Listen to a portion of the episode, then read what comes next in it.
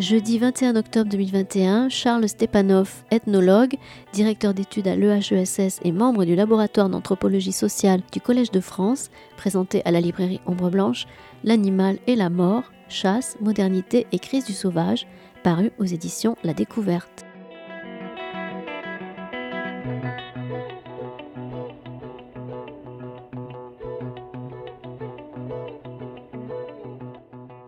Bonsoir toutes et à tous, et merci d'être là, puisque qui va à la chasse perd sa place, hein, vous le savez. Hein, donc, euh, nous sommes très heureux de recevoir euh, Charles Stepanov, qui était déjà venu euh, il y a deux ans, donc lors de la parution de son ouvrage Voyage dans l'invisible.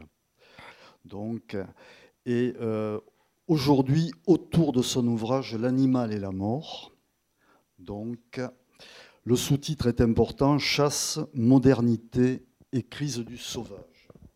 Alors, je rappelle que vous êtes docteur en ethnologie, vous êtes directeur d'études à l'EHESS, vous êtes membre du laboratoire d'anthropologie sociale au Collège de France que vous avez beaucoup travaillé sur le chamanisme et euh, donc que vous vous intéressez aussi aux relations aux animaux sauvages et domestiques dans le contexte de la chasse et de l'élevage en France, ce qui est un peu l'objet de cet euh, ouvrage. Alors, je crois que euh, pour résumer, je dirais, pour présenter rapidement cet ouvrage, on a là une lecture anthropologique de ce phénomène qui est la chasse.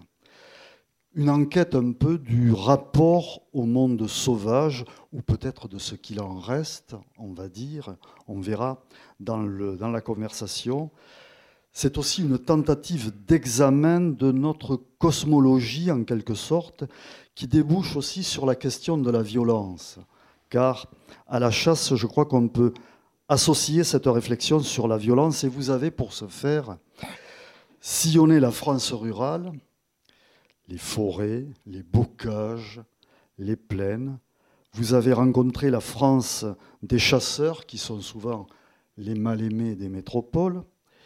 Et donc, dans cet ouvrage d'une grande richesse, je dirais, euh, pour débuter cette conversation, de commun, au fond, les chasseurs d'Eure-et-Loire avec les Sibériens ou les Canadiens que vous avez rencontrés alors c'est vrai, pas grand-chose euh, a priori.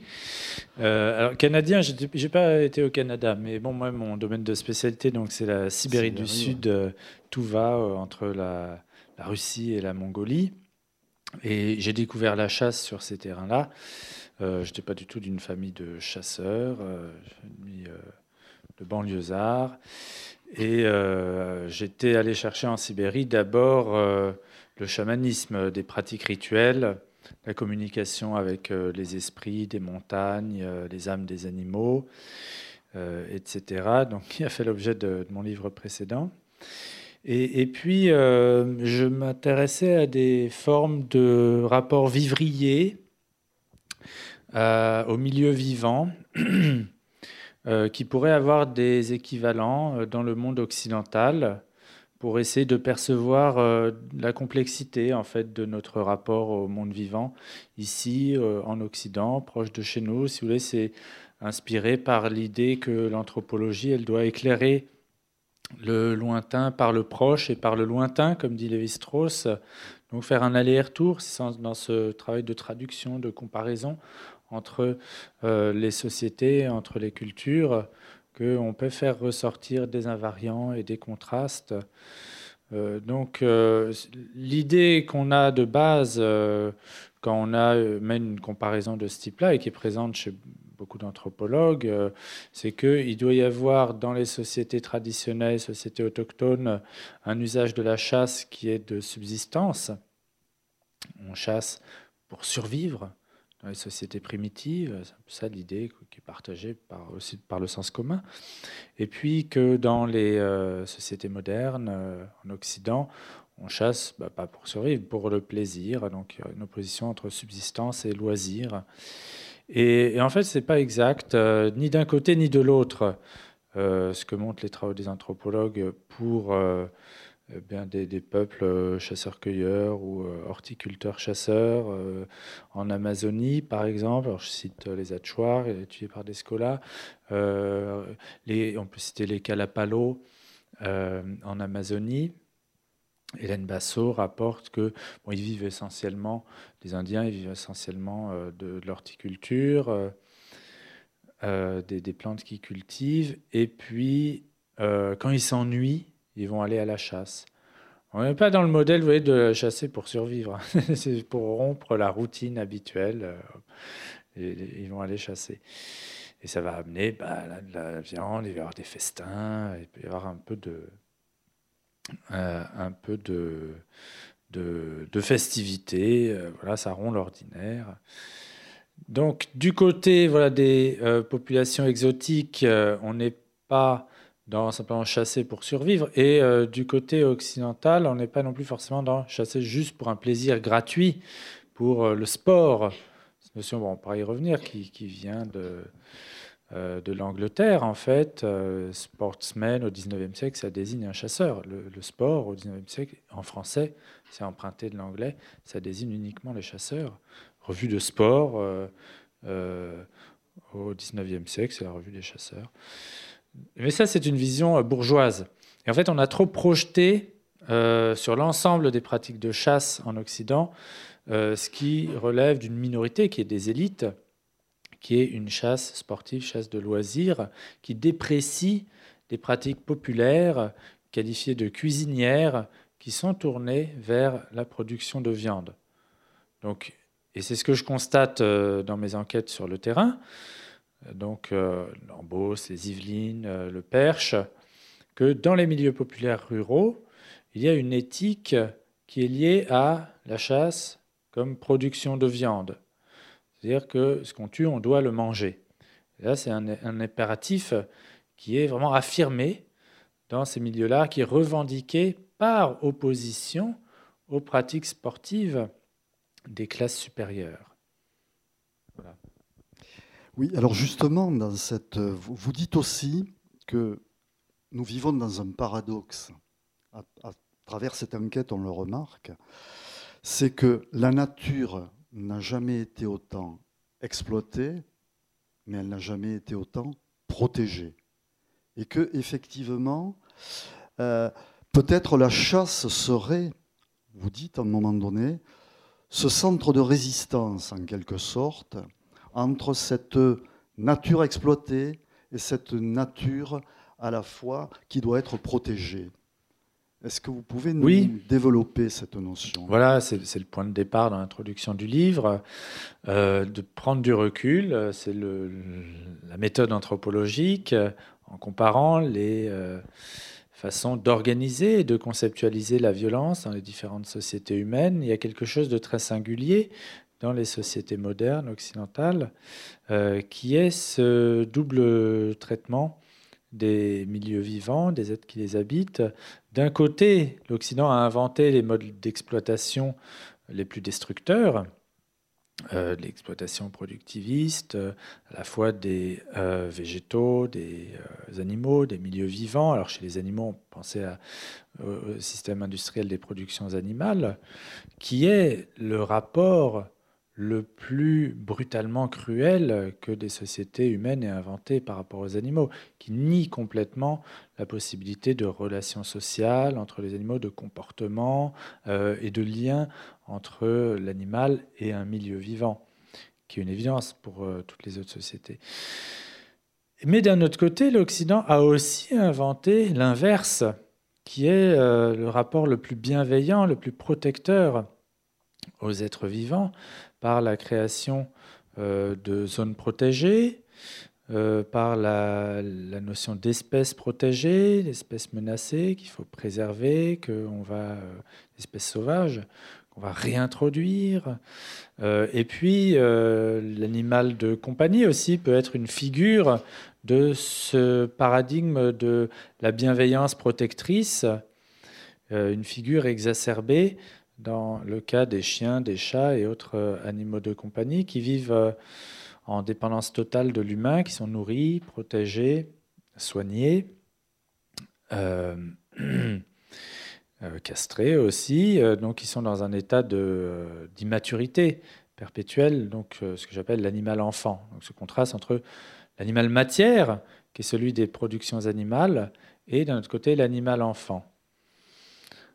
On peut en trouver euh, des racines dans l'histoire, on peut en trouver des équivalents dans d'autres sociétés, même l'animal enfant. Euh, il y a les, petits chiens pékinois à la cour euh, des empereurs sino-mandchous, mais c'est des cas très limités à une élite exceptionnelle. Alors que ce qui est particulier dans nos sociétés, c'est la systématisation de ces types de rapports à l'animal, d'un côté avec les productions animales et de l'autre côté avec l'animal de compagnie présent dans la plupart des, très grande partie des foyers aux États-Unis ou en Europe. Or, euh, quel est le statut du gibier, de l'animal sauvage chassé dans ces deux paradigmes? Eh ben, Il n'entre ni dans un euh, paradigme ni dans l'autre. L'animal sauvage, du coup, gibier, constitue euh, une sorte d'exception à cette bipartition, ou un troisième terme, puisqu'il n'est pas fait pas partie des espèces protégées, le gibier, euh, puisqu'il est tué, il est poursuivi. Euh, il ne fait pas partie des, animaux de compagnie, c'est pas l'animal enfant, au contraire, on admet qu'il ait la possibilité de se reproduire à sa façon, de trouver lui-même sa nourriture. Euh, et puis il n'est pas non plus euh, l'animal matière, puisque justement il a son propre milieu. Euh, pour qu'il y ait gibier, pour qu'il y ait chasse, il faut qu'il y ait un, animal qui soit capable de résister à l'action du chasseur, de lui échapper, qui soit capable de se nourrir lui-même, mais aussi d'avoir des refuites, on appelle ça, d'avoir des techniques de ruse, donc d'être intégré un milieu et de n'être pas entièrement soumis au contrôle de l'humain. Donc, euh, on, voit dans ce rapport euh, particulier au, gibier quelque chose qui échappe à cette bipartition moderne entre animal-matière et animal-enfant. Ceci dit, ce gibier disparaît petit à petit. Les perdrix ont disparu. Il y a un très beau chapitre dans votre livre sur la disparition des perdrix le lapin, euh, il y a tout ce petit gibier a disparu. Et euh, chez les chasseurs, ça suscite, que vous avez rencontré, toute une série de réflexions qui font appel à la fois à leur imaginaire, quelque part, et à la façon dont aujourd'hui euh, ils vivent, je dirais, cette absence, quelque part, de chasse, puisque souvent tout ce petit gibier a disparu et c'est le sanglier qui l'a remplacé, en quelque sorte.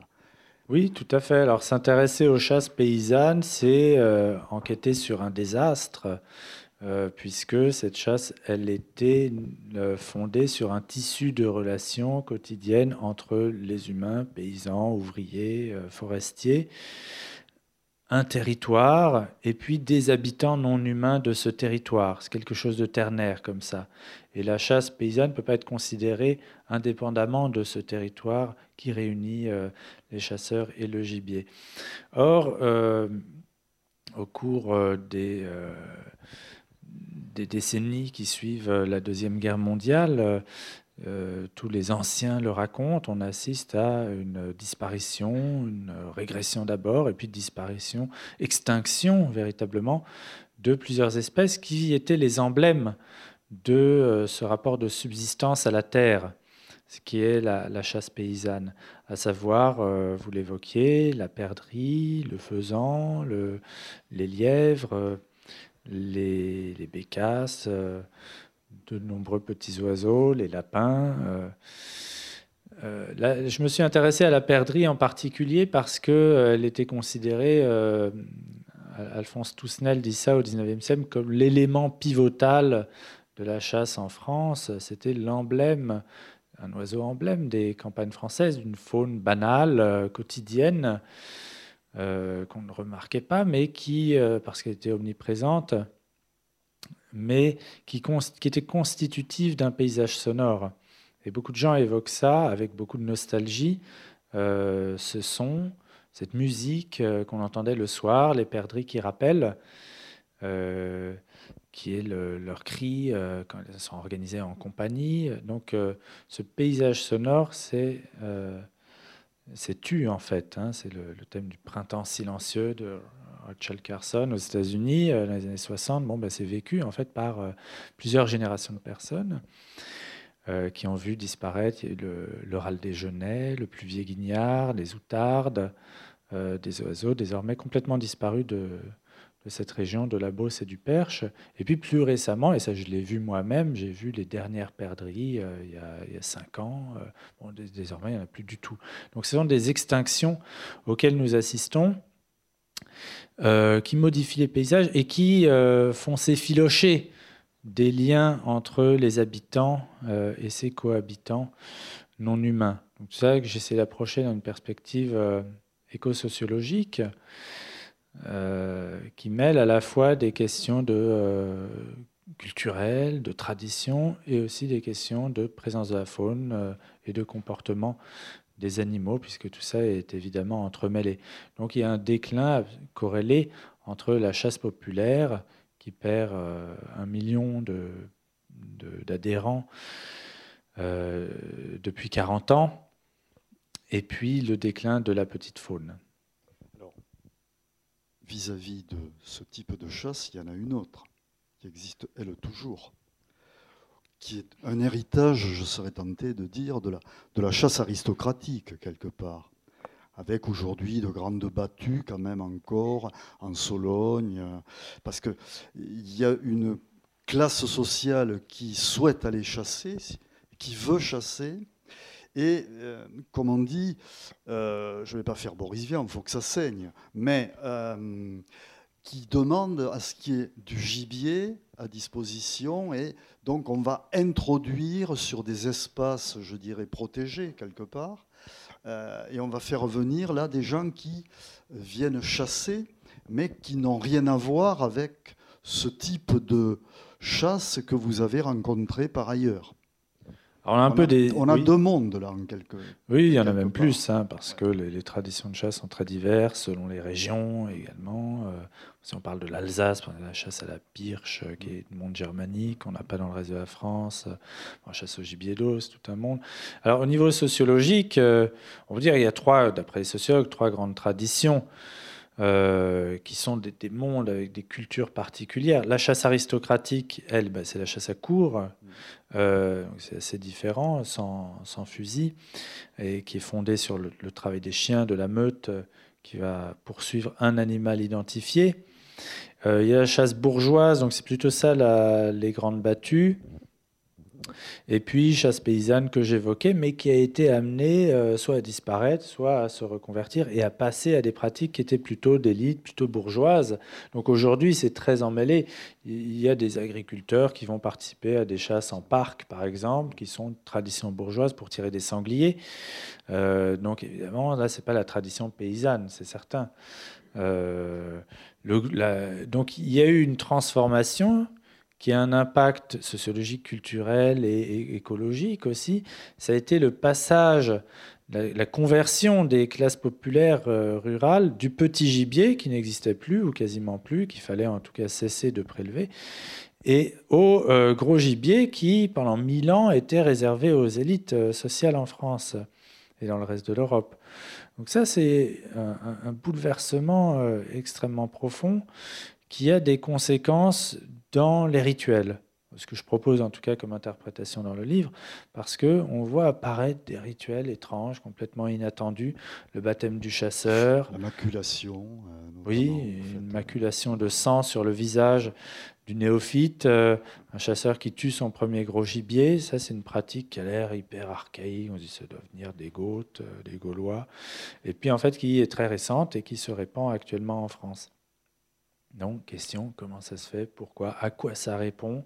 Bon, J'essaye d'analyser ça, d'où ça vient. C'est effectivement une pratique ancienne, mais dans d'autres régions, pas en France. Ça existait en, Angleterre, euh, déjà à la Renaissance.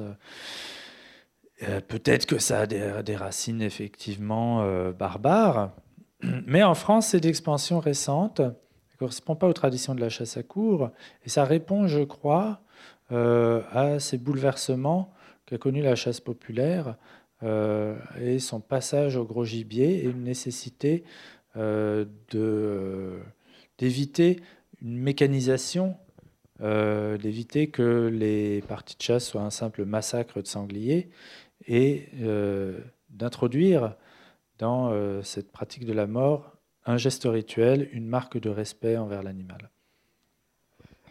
Ça redéfinit aussi, euh, vous, montrez bien que l'évolution, je dirais, de la chasse et des pratiques de chasse est liée aussi à la modification des territoires, quelque part.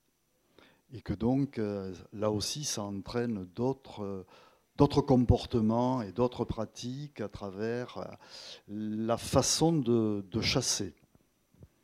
Oui, et, tout à fait. C'est toute une écologie euh, qui euh, se transforme.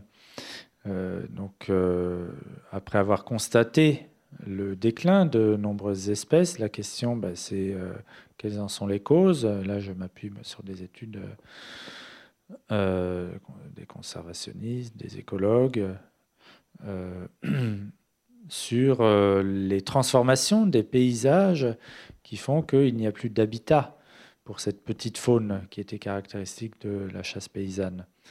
Donc euh, c'est le remembrement des parcelles dans la région que j'étudie, donc qui fait que de nombreuses haies, tout le maillage bocager qui est en grande partie simplifié, euh, qui fait qu'on a des parcelles quelquefois dix fois plus grandes que ce qu'elles étaient euh, il y a 50 ans. Donc le problème, c'est que les oiseaux, bah, ils ont besoin de pouvoir se poser.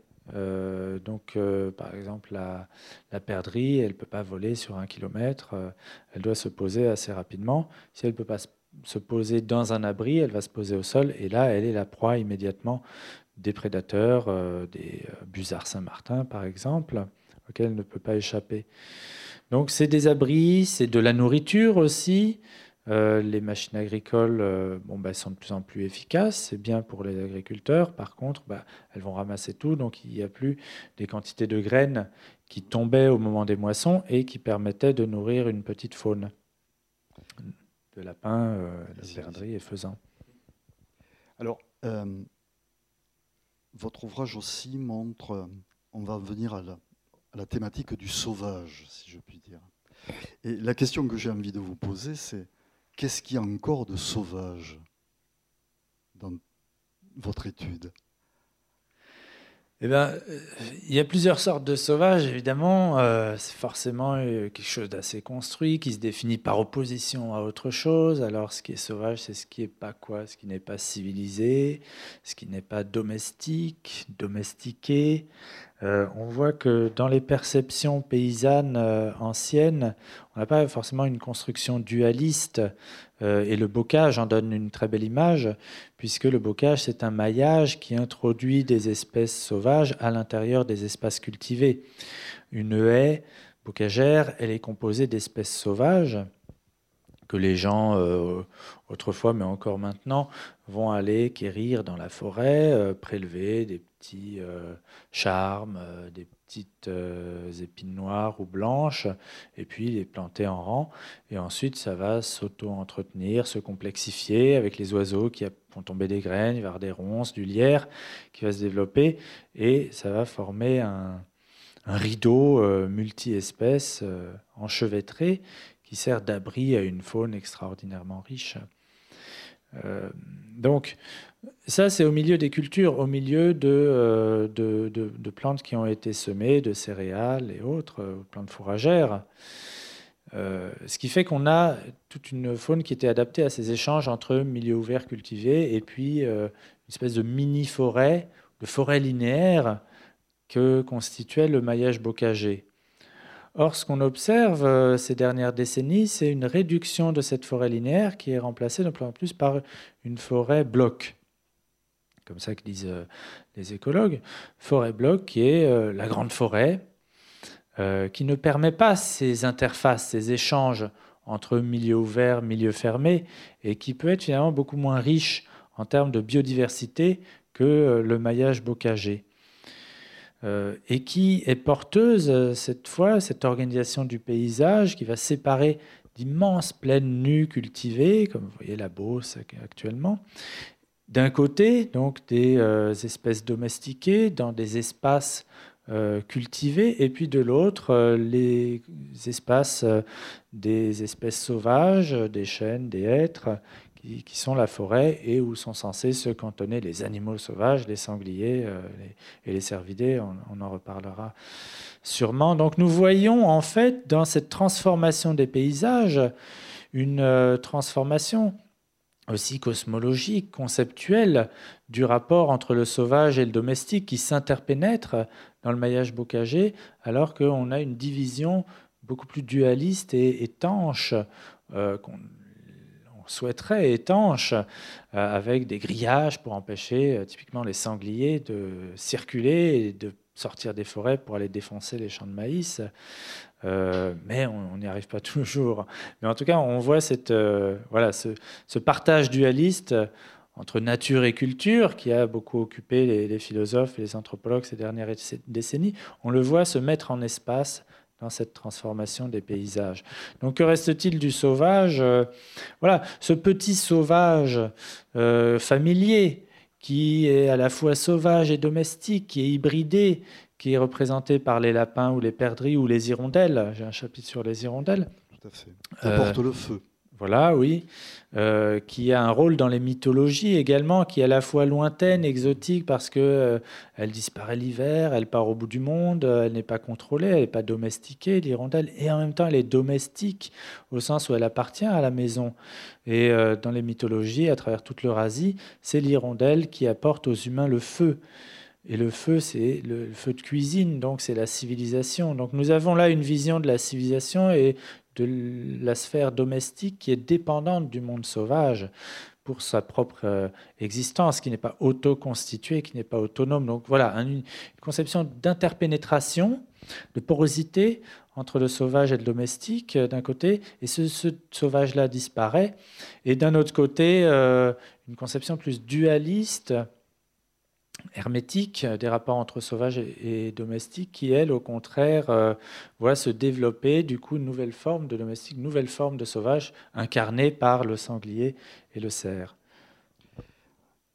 Donc, du sauvage. pardon, oui, c'est peut-être un peu métaphorique tout ce que je dis là, mais voilà, statistiquement, ça veut dire que ces petits êtres sauvages euh, lapins, hirondelles, disons, euh, disparaissent avec la biodiversité en général, mais il y a quelques espèces qui s'en sortent bien, qui au contraire prolifèrent, et c'est ces grands euh, ongulés que je citais.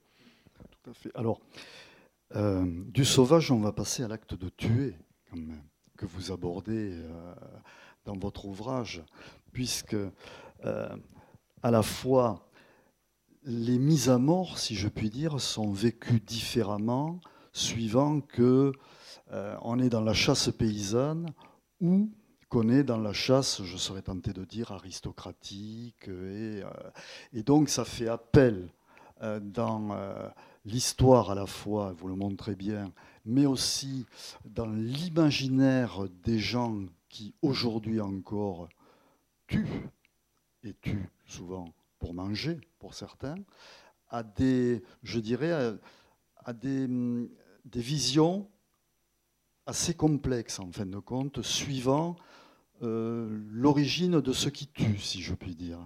Suivant que l'on est un paysan, un petit paysan, ou que l'on est, euh, qu'on va faire une chasse à cour, qu'on va euh, tuer du sanglier, y compris, ça entraîne d'autres, d'autres types de comportements et un rapport, je dirais, à la fois à la violence et à la mort différent. Oui, alors ce que j'appelais l'éthique paysanne, l'idée de, euh, euh, tuer pour euh, manger, manger ce qu'on tue, tuer ce qu'on mange, c'est, ça implique une incorporation, également une auto-limitation des prises.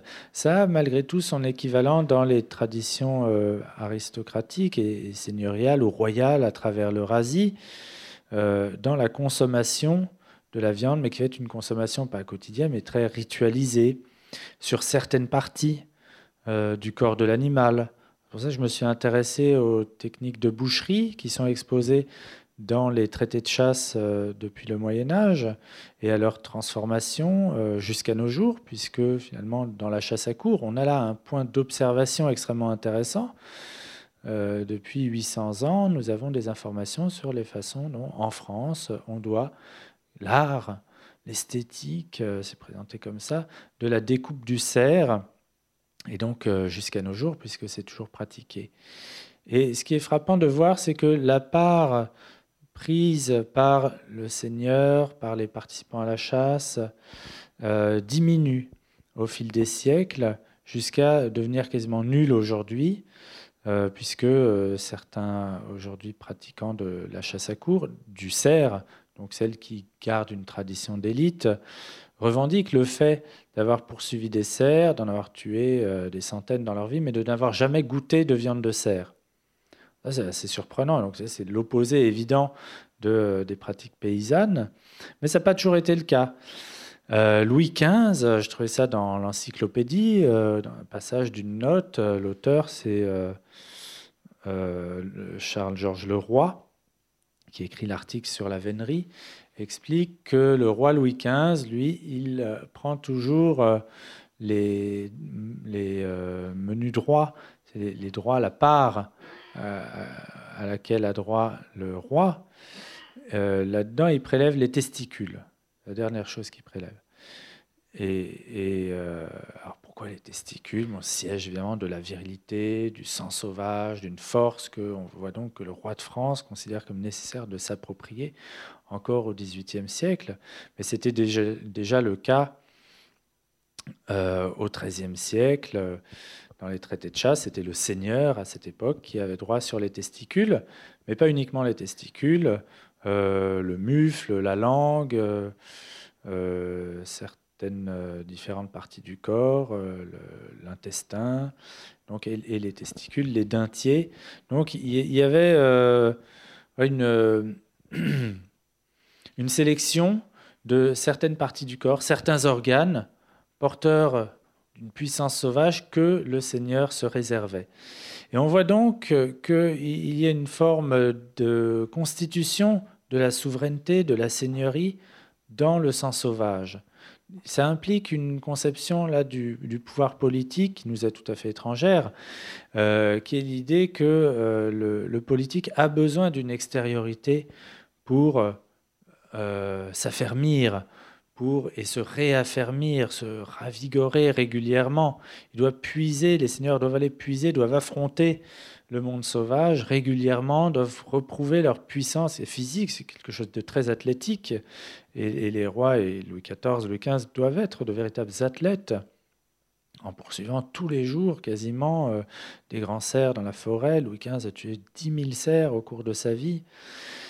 Et donc on a toute une mystique voilà, d'un rapport entre le politique et le monde sauvage qui est difficile à concevoir aujourd'hui, tout ça est évidemment périmé, euh, mais qui, est intéressant parce que ça nous, euh, c'est quelque chose qu'on peut appeler le, un pouvoir cosmopolitique plutôt que, que, politique. Et pour comprendre ce que c'est que la modernité, donc je suis ce rapport à la chasse qui, qui se transforme au fil des siècles, un basculement à la Révolution française, évidemment, avec euh, l'affirmation d'une auto-fondation de la souveraineté populaire, qui n'a plus besoin d'une extériorité sauvage pour euh, se fonder.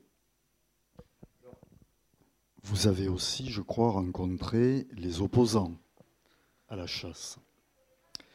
Et comment eux se situent-ils?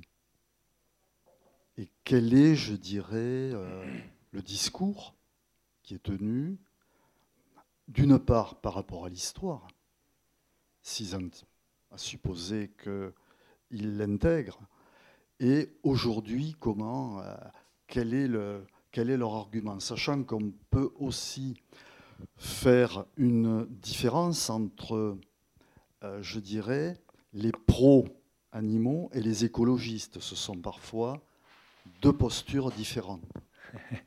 Oui, alors moi j'ai enquêté donc euh, autour du conflit qui concerne la chasse à cour euh, dans les forêts d'Eure-et-Loire et dans les forêts des Yvelines. euh, puisque bon, c'était assez médiatisé. Il y a eu pas mal de cas euh, qui ont été filmés, donc qui ont beaucoup circulé sur Internet, dans la presse. Il y a eu des procès, il y a eu des personnes qui se sont tapées dessus, quelqu'un qui est tombé dans le coma. Ça faisait pas mal de bruit. Et donc, euh, voilà, d'un point de vue d'enquêteur, on avait là quelque chose une situation qui concentrait de façon évidente la confrontation, la collision entre des rapports aux animaux euh, opposés. Et j'essaie d'en voir donc euh, d'en identifier la logique euh, éthique de chaque côté, les soubassements aussi en termes de mode de vie, de rapport quotidien à l'environnement au-delà du moment simplement de la confrontation et peut-être aussi les, origines historiques, euh, la généalogie euh, philosophique de, des camps qui, qui, sont en opposition. Donc ça a impliqué euh, d'aller accompagner des groupes de militants du collectif Abolition la Vénerie aujourd'hui. leurs arguments euh, contre la chasse à cours, euh, ils sont de, trois types. D'une part, euh, des conflits de voisinage, puisque bien souvent, il s'agit de gens qui habitent localement autour des grandes forêts domaniales où se pratique la chasse à cours. et donc, il y a des conflits d'usage sur la fréquentation de la forêt, des gens qui veulent avoir un rapport paisible, de promenade, de contemplation pacifique avec la forêt et ses habitants animaux. Euh, après, a problèmes de circulation, euh, toujours plein d'histoires. Euh, et puis, par ailleurs, un argument sociologique, une contestation du fait que les équipages de chasse à cour s'approprient la forêt domaniale euh, étant souvent euh, historiquement issus de grandes familles. Il y a les Rothschild, par exemple, à, Compiègne, euh, donc des, élites sociales, et donc la, une, voilà, une revendication de, contestation sociale par rapport aux privilèges de ces élites, qui affirment en fait le droit de chasse à l'ONF. Et puis, troisième point, bien sûr, le bien-être animal qui paraît évident, mais en fait, euh, j'ai rencontré des gens euh, qui me disaient, euh, dans les militants, moi, les cerfs, ça me fait rien du tout, qui souffrent. Moi, je suis là en tant que militant politique contre l'appropriation de la forêt par une petite élite. Donc, on, va avoir du coup des gens qui viennent avec des revendications, des points de vue assez différents, assez hétéroclites. On peut avoir des, des jeunes étudiants, des thésards qui viennent de Paris, qui prennent le RER pour aller militer plutôt d'un point de vue politique. Et puis des gens qui se plaignent parce qu'il euh, y a les voitures des chasseurs qui font du bruit et ça les gêne euh, autour de leur maison. Et, mais le gros, enfin le, cœur évidemment des militants, malgré tout, ça va être les fondateurs. Ce sont des gens qui sont engagés pour la cause animale et qui militent aussi dans d'autres associations comme L214, donc euh, soit pour l'abolition de l'élevage ou pour l'abolition de l'élevage industriel et euh, de façon générale qui, sont motivés par la question du bien-être animal, et dans ce cas-là, qui font état de sentiments de compassion, hein, d'empathie à l'égard du cerf qui est poursuivi, puisqu'en général, euh, il s'agit d'équipage de cerfs. Oui, vous avez un chapitre d'ailleurs qui s'intitule Les larmes du cerf, oui. qui, euh, qui, qui, qui, aborde, qui aborde cette question. Vous expliquez d'ailleurs que au fond, toutes ces tendances vont quelque part devoir cohabiter très longtemps, si je puis dire. Il est difficile donc euh, à la fois, lorsqu'on lit votre ouvrage, de, euh, je dirais, d'être ou pro-chasse ou anti-chasse. Ce n'est pas votre propos de toute façon, c'est un peu d'essayer de dépasser cette contradiction, en quelque sorte. Du moins, c'est comme ça que je l'ai entendu ou que je l'ai compris, si tant est que je l'ai compris, mais bon. Euh, et donc, euh, je crois que c'est ce que vous, c'est ce que vous voulez montrer en quelque sorte, que euh, il y aura, quel sera le dépassement, on ne sait pas en fin de compte. Alors, quand on fait une enquête en sciences sociales sur un conflit, le but ne va pas être de trancher, surtout quand il s'agit de gens qui appartiennent à des milieux sociaux différents, porteurs de modes de vie, de rapports à la terre euh, différents, et pas de raison de dire on va supprimer les uns au profit des autres.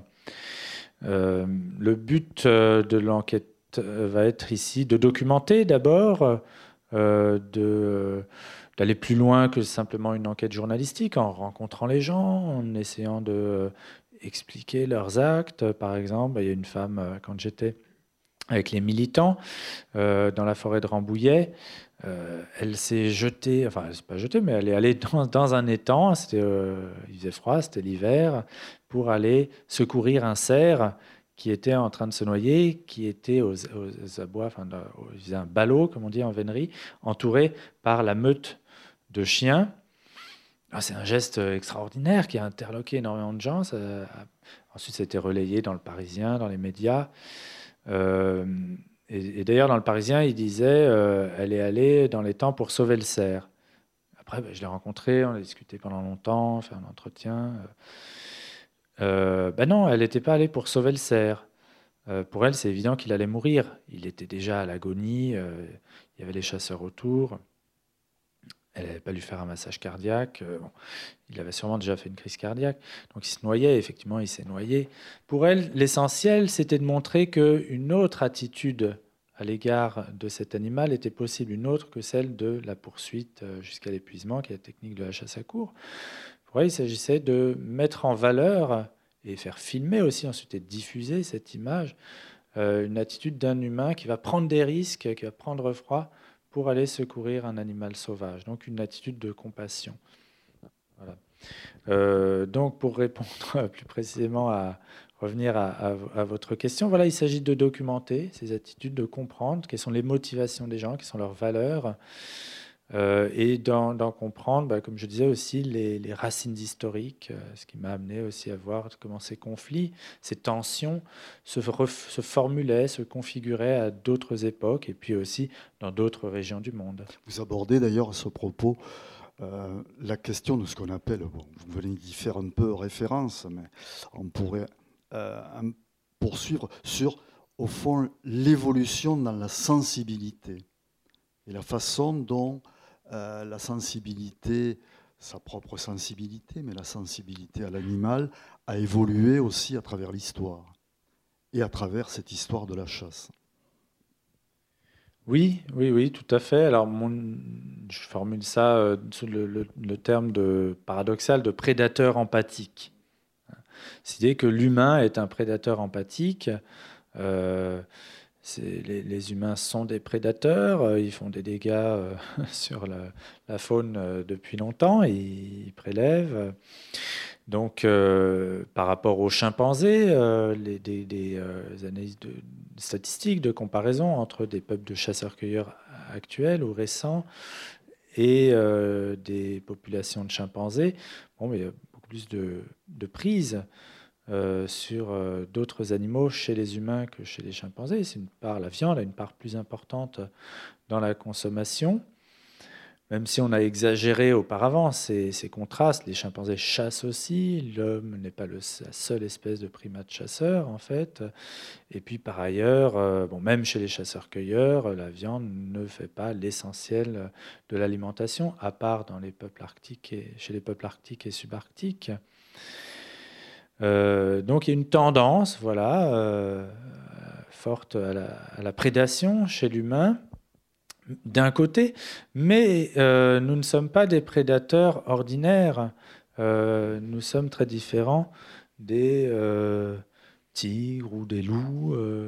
nous sommes pas gâtés par la nature au niveau de notre armement corporel, les griffes, les canines qu'on a la vitesse qu'on peut atteindre, c'est tout à fait lamentable euh, par rapport à un loup euh, ou par rapport à un guépard. L'odorat, c'est vraiment euh, piteux. Nos, capacités olfactives par rapport aux chiens, je crois que c'est 200 000 fois moins. Qu'est-ce qui fait qu'on est quand même des super prédateurs? C'est les techniques, c'est l'organisation, c'est la coopération entre les humains par le, pour euh, piéger, pour euh, traquer, pour poursuivre une proie. pendant de longues heures en lisant ses empreintes. Donc tout ça, ça implique euh, quelque chose de, l'ordre du cognitif, de la perception, de la communication entre les humains. Ça mobilise l'imagination qui est nécessaire pour pouvoir poursuivre une proie, pour interpréter ses traces. Il faut être capable de faire des inférences sur les empreintes qu'elle laisse, euh, et sur ses comportements, donc sa volonté, ses goûts et ses dégoûts, ses craintes et ce qui l'attire. Euh, tout ça, ça implique d'être capable de se mettre à sa place. Il y a un travail imaginatif, se mettre à sa place, se projeter dans son monde. Donc c'est ça euh, qu'on appelle l'empathie en psychologie. Donc nous sommes des prédateurs empathiques, ce qui, qui implique une tension très forte entre le fait de tuer et le fait d'être capable de se mettre à la place de sa proie.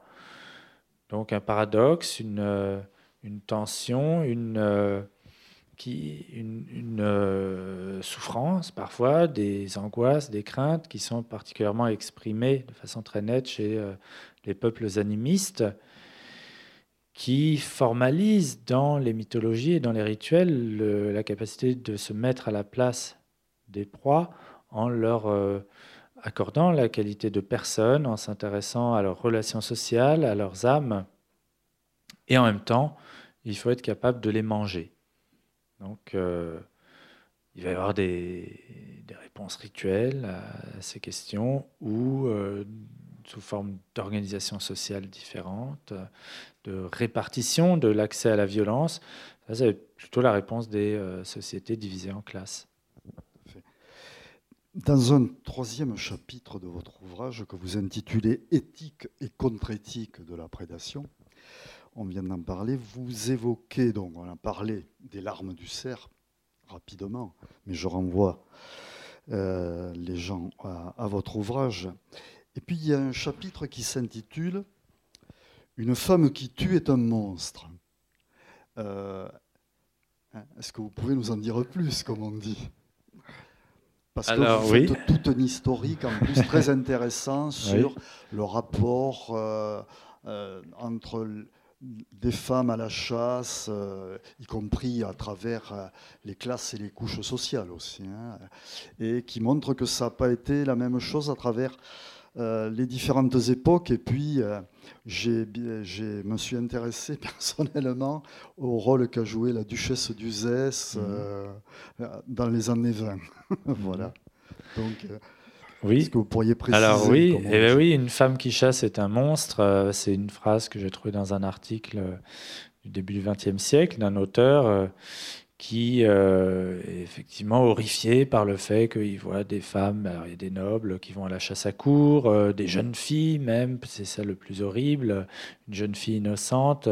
Et donc ces auteurs, et il y en a un, il y en a plein en fait, expliquent qu'une femme doit être un ange, elle doit donner la vie, elle ne doit pas prendre la vie et prendre goût à euh, faire écouler le sang. Euh, ça, c'est une, vision qui n'a pas toujours été partagée, effectivement, qu'on voit s'imposer euh, après la Révolution française au XIXe siècle et qui est liée à l'avènement, bien sûr, d'une euh, morale bourgeoise qui assigne la femme à des valeurs bah, de, bienveillance, de bonté, des valeurs domestiques, de soins des enfants, un rapport à l'animal qui est incarné par l'animal de compagnie, le petit chien, le chat. Et euh, les pratiques antérieures, en fait, d'ancien régime de chasse des femmes deviennent indécentes. C'est vraiment intéressant de voir cette transformation parce que, bah, vous savez sans doute, les, les femmes, euh, les femmes euh, avaient des équipages de chasse à cour, les, les, les, princesses ou la reine chassaient le daim sous Louis XV, sous Louis XVI. Euh, on a des témoignages de femmes euh, qui mènent euh, leurs équipages, qui tuent l'animal elles-mêmes, qui le découpent au Moyen Âge, en Angleterre jusqu'à la Renaissance. C'est quand le cerf est abattu, bon ben un, chasseur remet une dague à la dame, à la princesse qui est présente pour qu'elle lui coupe la gorge et, la tête entièrement. C'est assez physique, évidemment. Vous imaginez pour un, un cerf. Donc, euh, les femmes participaient à la chasse, y a la fauconnerie, d'autres pourraient en parler mieux que moi. Euh, on a euh, en tête hein, ces images ces, enluminures, ces représentations du, Moyen Âge où l'on voit des, belles dames en robe, à cheval et qui tiennent le, faucon. Donc elle, elle, participe. Alors ça c'est tout à fait intrigant d'un point de vue anthropologique. Si vous lisez les textes des anthropologues sur les femmes et la chasse, bon, ben, c'est incompatible. Hein. Quand on fait des comparaisons mondiales à travers euh, toutes les sociétés, euh, les femmes, soit, certains auteurs vont dire, elles participent pas du tout à la chasse, c'est que les hommes, soit elles y participent, mais euh, si elles ne font pas couler le sang. Donc elles vont, pouvoir piéger, poser des pièges, elles vont pouvoir assommer des animaux à coups de gourdin, elles vont pouvoir les attraper avec des filets en Australie. Euh, mais il ne faut pas qu'il y ait du sang qui coule. il y a une théorie euh, que j'évoque euh, d'Alain Testard sur une incompatibilité entre le sang menstruel, le sang des femmes, et le sang des animaux une sorte de quelque chose de cosmologique comme ça, que ces, deux, ces ne devraient pas se rencontrer, ne doivent pas se, se mêler. En tout cas, il y, a, manifestement quelque chose qui a rapport au sang. Donc mon hypothèse, c'est qu'il y a une exception aristocratique dans les sociétés de classe euh, euh, européennes qui fait que probablement cette euh, perception d'une incompatibilité des sangs ne fonctionne pas avec le sang noble euh, parce qu'il est différent, parce que le sang noble, comme je l'évoquais tout à l'heure, il doit se recharger régulièrement dans le sang sauvage. Euh, ça, c'est présent à travers toute l'Eurasie. Et donc, euh, chez les femmes nobles, si vous voulez, la puissance du sang sauvage l'emporterait sur la puissance du sang menstruel. Voilà. Alors, quand cette cosmologie des sangs anciennes disparaît avec l'avènement de, conception moderne du pouvoir politique avec la Révolution française, euh, ces croyances disparaissent, eh bien euh, les femmes nobles euh, bah, peuvent de moins en moins chasser. C'est de moins en moins admissible, avec une vision plus bourgeoise, comme je disais tout à l'heure, du rôle de la femme. Et puis il y a des exceptions tardives. La duchesse d'Uzès en est vraiment un, bel exemple. C'est une femme extrêmement euh, diverse dans ses activités, ses engagements, euh, assez passionnant comme personnage. C'est la première française à passer le permis de conduire. elle crée une société des femmes artistes. Elle est elle-même peintre, sculpteur. Elle touche à tout. Elle crée l'Automobile Club féminin de France. elle est féministe. Elle est amie de Louise Michel, la communarde. elle est duchesse par ailleurs. Elle appartient à la meilleure société française et elle a euh, l'équipage le plus prestigieux de France, qui est euh, l'équipage de Bonnel en forêt de Rambouillet, qui existe toujours. Et donc c'est vraiment la figure de la chasse à cour euh, en France, fin 19e, début 20e siècle. Et elle est membre de la SPA, membre du conseil d'administration, je crois. Et bah, tout ça est compatible à cette époque. Vous voyez, SPA, Société protectrice des animaux compatible jusqu'à un certain point. Et une rupture qui, pour moi, est une bifurcation historique, un moment clé, c'est l'exclusion de la duchesse d'Uzès de la Société protectrice des animaux. Euh, début, euh, dans les premières années du XXe siècle. Euh, à ce moment-là, on voit que des choses qui étaient compatibles deviennent incompatibles. Il faut qu'elles choisissent. On ne peut plus à la fois être chasseur et prétendre protéger les animaux. Bien. On va peut-être prendre quelques questions. Il y aurait encore d'autres choses à dire, mais je, les ajouterai. Ben écoutez, on va faire comme à l'école. Hein. Vous levez la main et je vous passe le micro. voilà. Merci en tout cas.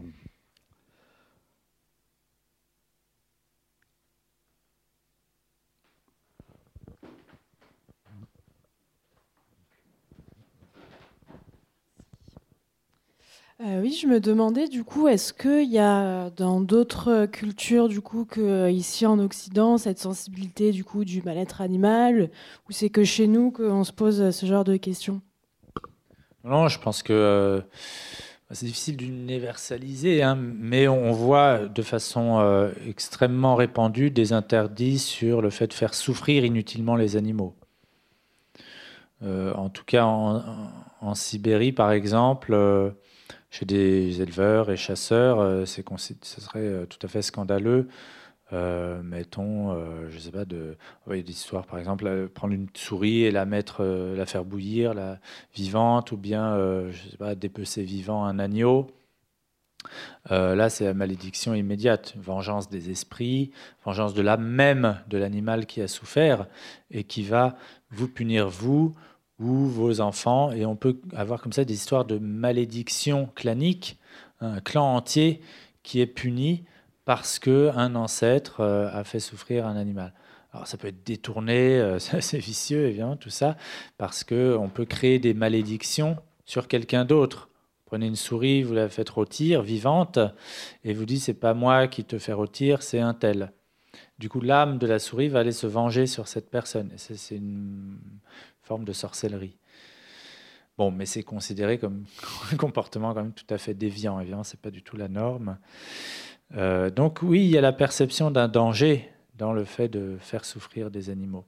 ça peut être conçu sur un mode, vous voyez, de protection, de bien-être animal, qui est la façon occidentale moderne d'interpréter, de concevoir ces choses, qui implique euh, un rapport euh, assez asymétrique nécessairement dans la protection, où l'homme est dans une situation supérieure par rapport aux animaux qu'il doit protéger. C'est pas du tout conçu comme ça dans ces histoires de malédiction. L'homme doit se protéger, au contraire, de la vengeance des animaux.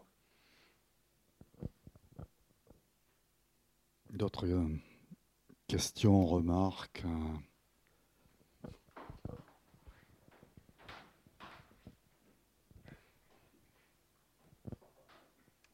eh Oui, vous parliez de, la disparition du petit gibier.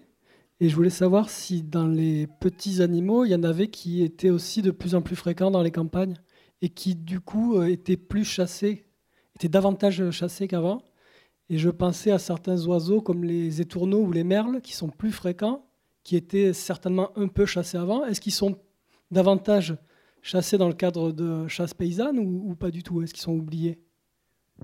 Bah, pas à ma connaissance. Alors sur les merles, je ne sais pas s'ils augmentent. Euh, alors sûrement que ça dépend des régions. Hein. Euh, mais c'est vrai que par exemple les, corbeaux, les corneilles, euh, bon, il y en a toujours. On pourrait dire bah, les gens pourraient se mettre à les chasser. Alors ces animaux-là, non, parce qu'il y a un interdit culturel très fort, puisque c'est des mangeurs de cadavres pour les, les corps vidés. Et quant au Sansonnet, euh, oui, non, ma, ma, ma, connaissance, non, parce que euh, c'est, ben, il y a un, ancrage culturel très fort. Hein, chasser, c'est aussi des recettes de cuisine qui sont derrière, des traditions familiales. Donc, c'est pas évident de se mettre à chasser un nouvel animal. Parce que par exemple, le pâté de Sansonnet ou les salades de, langue de Sansonnet, j'avais vu des, mentions de ça dans des textes euh, un peu anciens. Ah oui, ici dans la région? Oui, mais ça doit être perdu. Bah, peut-être. Alors, oui, oui, faudrait. Et de la même manière, on dit euh, faute de grive, en chasse du merle. Oui, alors grive et merle, c'est équivalent ça, euh, oui, chez, chez, tous les piégeurs. Bon, dans les Ardennes, par exemple, une enquête de Jean Jamin, donc là, je suis un peu plus renseigné parce qu'il y a une monographie là-dessus. Euh, c'est des, pièges avec euh, la, tendrie aux grives, euh, le sorbier, ça, on peut capturer différentes espèces de grives qui vont circuler dans des réseaux différents et le merle peut remplacer la, la grive, est moins prestigieux. qui a aussi des aspects politiques là-dedans au, au, début du XXe siècle, quand il y avait il y avait déjà des mobilisations contre euh, ces pratiques, et notamment des chasseurs. Aujourd'hui, les, chasseurs se présentent comme très solidaires entre chasse traditionnelle, euh, chasse à tir, chasse à cour. Au début du XXe siècle, c'était des univers mais complètement différents. Et ce qu'on appelle aujourd'hui chasse traditionnelle n'était pas du tout considéré comme de la chasse. C'était les tendeurs et ils étaient contre les chasseurs. Et donc il y avait le, le Saint-Hubert Club qui se mobilisait contre la chasse aux grives et aux merles. Et donc, euh, alors l'histoire, c'était qu'on envoyait euh, des, tendeurs envoyaient des merles à, ces chasseurs pour les humilier parce que parce qu'on leur envoyait même pas des grives en cadeau. Mais bon, il y a une équivalence euh, assez traditionnelle.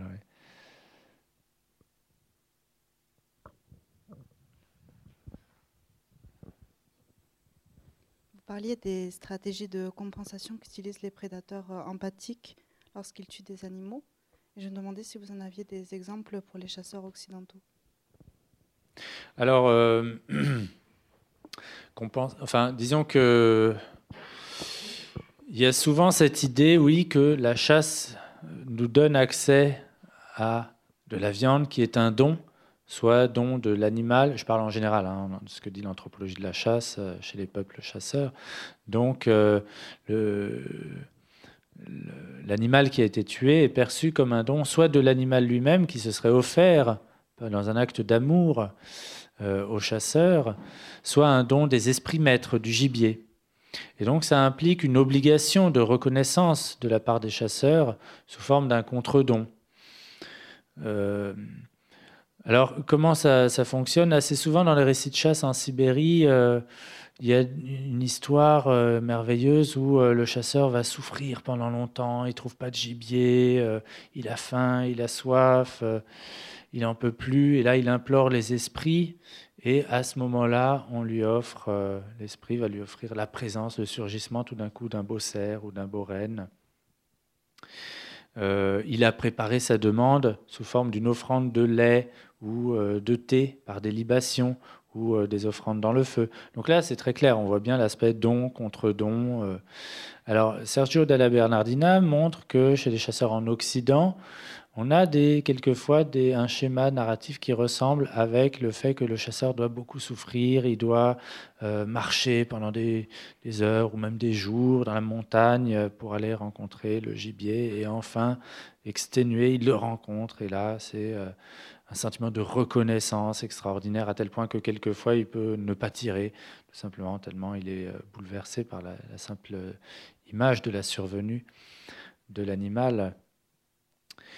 Euh, mes, dans mes propres enquêtes, euh, ce qui peut faire penser à un don contre don, c'est euh, l'idée que dans la chasse paysanne, le petit gibier, bah, il se nourrit ou il se nourrissait du travail des humains. C'est des animaux qui sont inféodés écologiquement à des espaces anthropisés, espaces de culture, qui, donc qui sont nourris par euh, les céréales euh, qui vont se servir, les, ramasser les graines, euh, les sangliers même prendre une grande partie des moissons. Et dans ce cas-là, bon, il y a l'idée qu'il y a une réciprocité. Et on voit bien cette, voilà, cette, ce sentiment d'un droit, d'une légitimité de l'agriculteur, du fermier, du travailleur, pas forcément le propriétaire là, c'est intéressant que dans le régime juridique post-révolutionnaire, c'est le propriétaire qui a le droit de chasse, c'est la vision bourgeoise. Mais il y a une contestation du monde paysan depuis la Révolution française euh, qui va contester ces droits du propriétaire qui peut vivre en ville. Et le fermier ou le travailleur, l'ouvrier agricole ressent lui-même une légitimité, un droit sur le gibier, donc va prélever. C'est qualifié de braconnage, c'est illégal parce qu'il chasse pas chez lui. Là, on voit vraiment un conflit d'éthique euh, entre une euh, légitimité qui vient de la propriété d'un côté et une légitimité qui vient d'une sorte d'échange de nourriture. Bon, ben, nous, on te donne du grain, mais on va prendre sur les lapins. Et, ça rend la présence de ces ravageurs acceptable. Pour les lapins, ils étaient acceptés par les paysans parce qu'on ben, on, compensait en prenant de la chair. Euh, et le lièvre également. Et alors tout récemment, le lièvre a été soumis à un plan de chasse, et une limitation, un contrôle, euh, là où j'ai travaillé en Eure-et-Loire, et ça a impliqué un changement de vision des gens. Euh, le fait d'être obligé, euh, d'être soumis à une législation, une comptabilisation régie par l'administration. Du coup, ils ont commencé à percevoir le lièvre comme un nuisible, parce qu'ils n'avaient plus ce droit à cette compensation, ils ont demandé des dédommagements euh, des agriculteurs, donc demandent des dédommagements par rapport aux dégâts infligés par le lièvre, alors qu'ils ne demandaient pas avant, puisque bah, il y avait la compensation par le fait d'en chasser quelques-uns. Ça rendait euh, voilà, supportable ces animaux. Voilà. Et après, il y a aussi l'agrainage. Pour beaucoup de gens, le fait d'aller donner du grain, euh, mettre des abreuvoirs pour les perdrix, les faisans, les lapins, etc. Bon, ben, c'est légitime le fait de chasser. Et ils vont considérer comme immoral des gens qui vont juste tirer et puis euh, qui donnent rien en échange. Merci.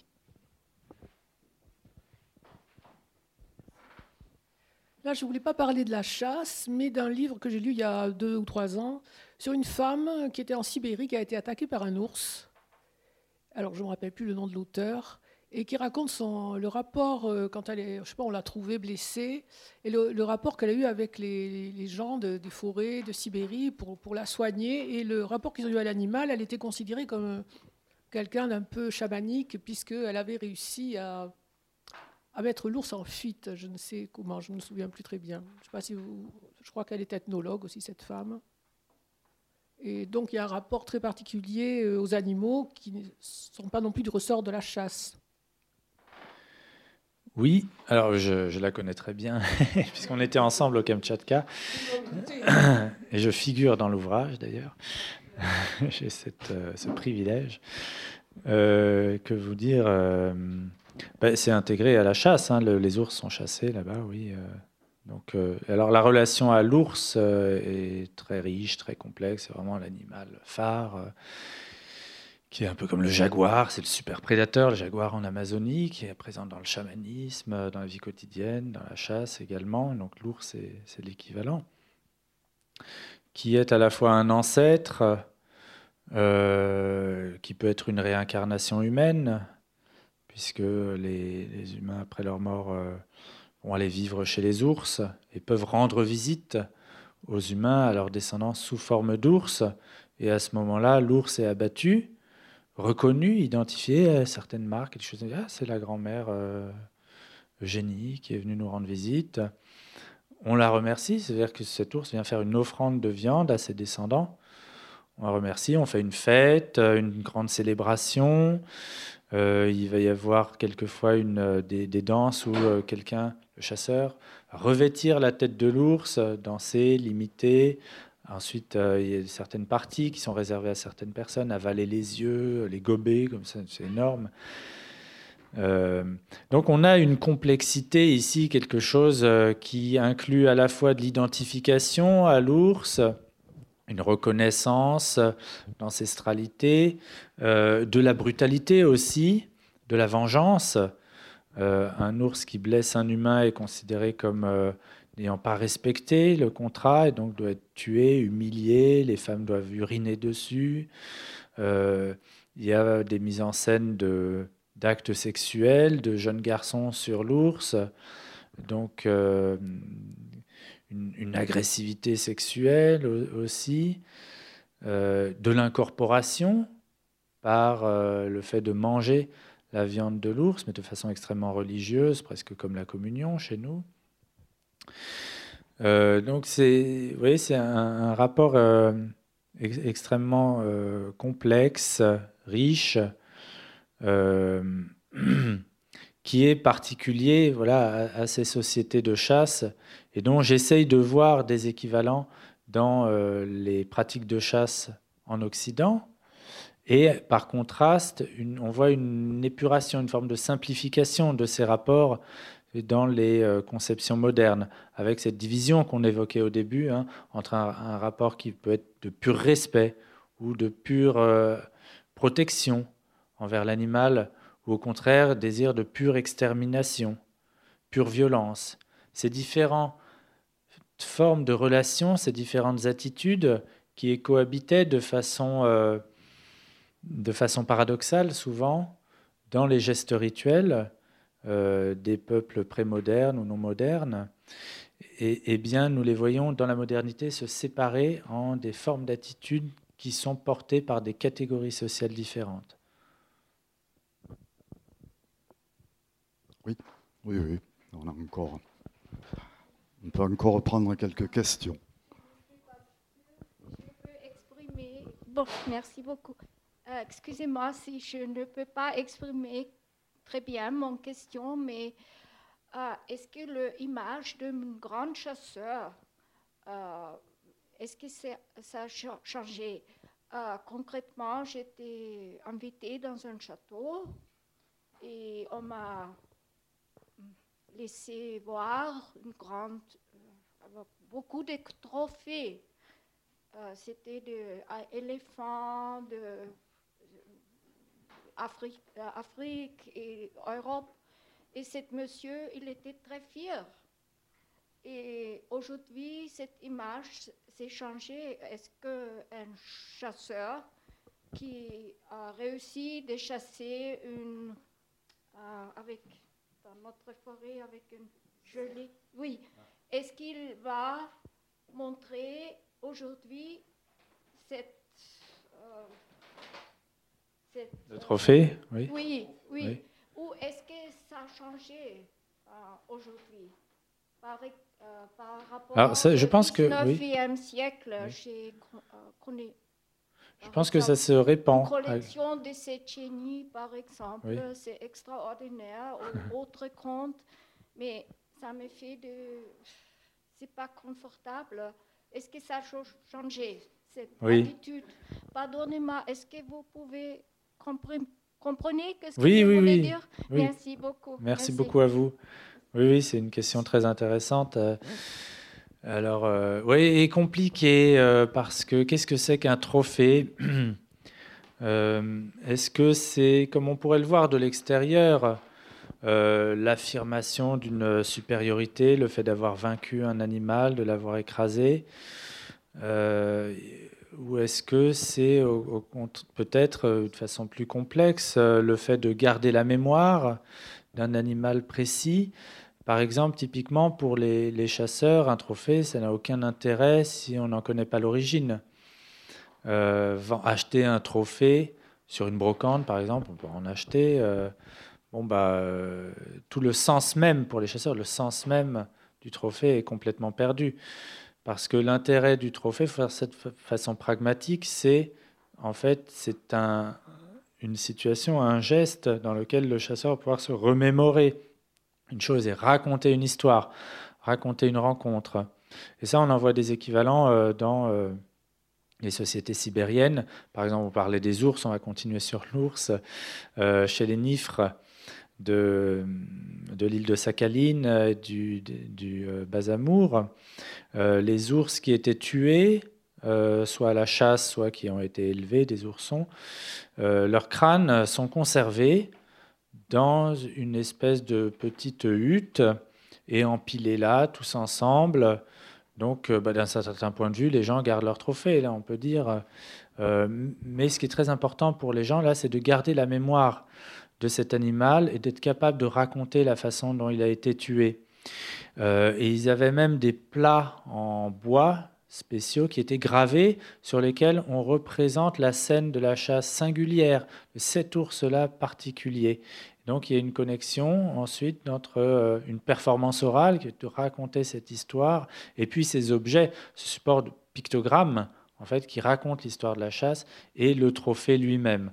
Bon, bah, c'est assez équivalent le, en, France quand vous avez le trophée, vous, avez une petite inscription. C'est pas un pictogramme, nous on a de l'écriture, mais vous avez le lieu et la date et parfois la personne euh, qui a tué l'animal. Donc c'est assez complexe. Par exemple, un cas qui m'a bien euh, fait réfléchir, c'était euh, un cerf qui était bien connu à la fois dans les Yvelines euh, et en Eure-et-Loire. Euh, les gens l'appelaient Georges parmi les forestiers, les ouvriers forestiers, travailleurs de l'ONF, euh, les paysans, les suiveurs de chasse à cour. C'est vraiment une personnalité connue dans la région. Il avait été poursuivi cinq fois en chasse à cour, il en avait réchappé, donc il était plus fort que les chiens et les humains. Donc tout le monde l'admirait pour ça. Et puis il a été tué par un camion. Et les, c'est triste comme fin pour un cerf si glorieux. Et ben les gens qui, euh, les, des gens qui étaient suiveurs de chasse à cour et en même temps ouvriers forestiers, euh, bah, ils, ont, récupéré et un ouvrier l'a fait euh, naturaliser et l'a gardé chez lui. Donc on voit bien là, sous forme de trophée, on voit bien là ici que c'est l'aspect mémonique qui était important et pas la victoire sur l'animal, puisque en fait, il a été juste écrasé par un camion, et pas par la personne qui a gardé sa, tête. Cela dit, il peut aussi y avoir, évidemment, euh, quand vous visitez des châteaux avec euh, des ébus et des éléphants, des têtes de tous les animaux possibles, il y a une exhibition de puissance très nette. Hein. Mais, et puis on pourrait parler d'archéologie. Alors dans... Euh, dans des habitations néolithiques, on voit des têtes de roc et des têtes de cerf qui ont été placées à des endroits particuliers de l'habitation. Euh, Donc, euh, est-ce qu'on a là quelque chose qui relève de la sacralité ou de l'affirmation de domination? Euh, Difficile à dire, vous voyez, mais en tout cas, c'est des pratiques anciennes. Une dernière question, peut-être? S'il n'y en a pas. Non. Bien. Alors, est-ce que. Si, moi j'en ai une. Oui. si, moi j'en ai une. Sur. Euh, vous, vous expliquez bien euh, aussi, dans nos sociétés occidentales, euh, le rapport entre ce que Norbert Elias appelait la civilisation et l'idée de civiliser par rapport à la chasse, donc ce que ça signifie, par exemple, et je vais reboucler avec ce que la décision qu'avaient prise euh, les nazis sont au pourvoir. Hermann Göring décide de, je dirais, de mettre fin à la chasse, si je puis dire. Chasse à court. À la chasse à court, oui. Au nom, je dirais, de la compassion envers les animaux. Bon, quand, quand on sait ce qui s'est passé par la suite, euh, la compassion a des limites quand même.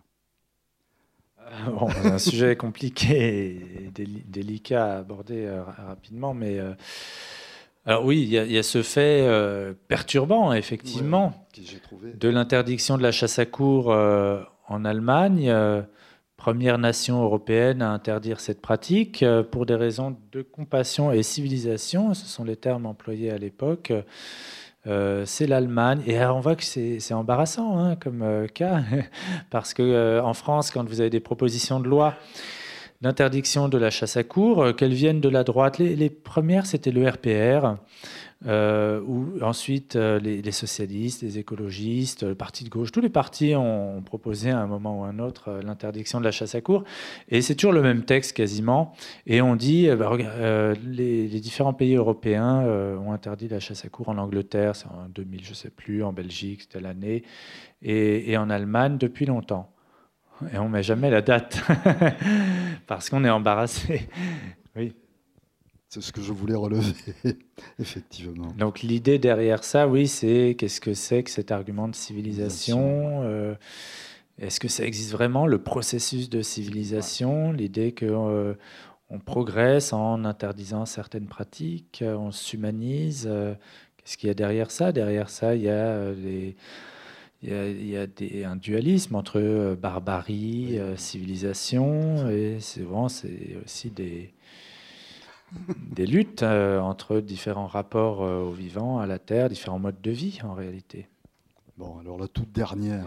C'était un peu la même chose qui se passe pour la corrida, quoi. Entre la tradition, la euh, civilisation, et puis on avait Oui. Oui.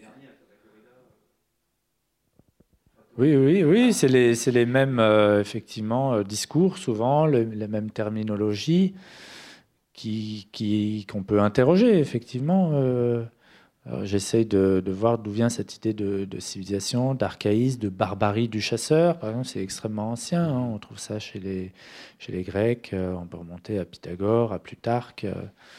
Cette notion que euh, les, chasseurs ne sont pas tout à fait des humains, ils sont trop proches de l'animal, ils sont trop proches de leurs chiens, ils, sont, ils adorent les aboiements des chiens au lieu d'aimer la musique. Et c'est des thèmes qui sont complètement actuels dans les polémiques euh, autour de la chasse. Tout à fait.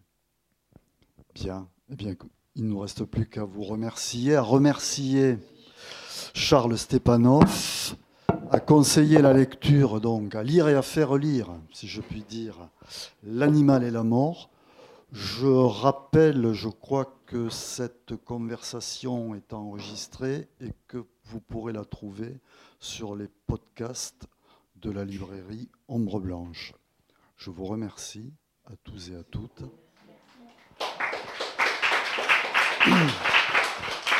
Je remercie Charles Stepanov je vous dis à une prochaine rencontre.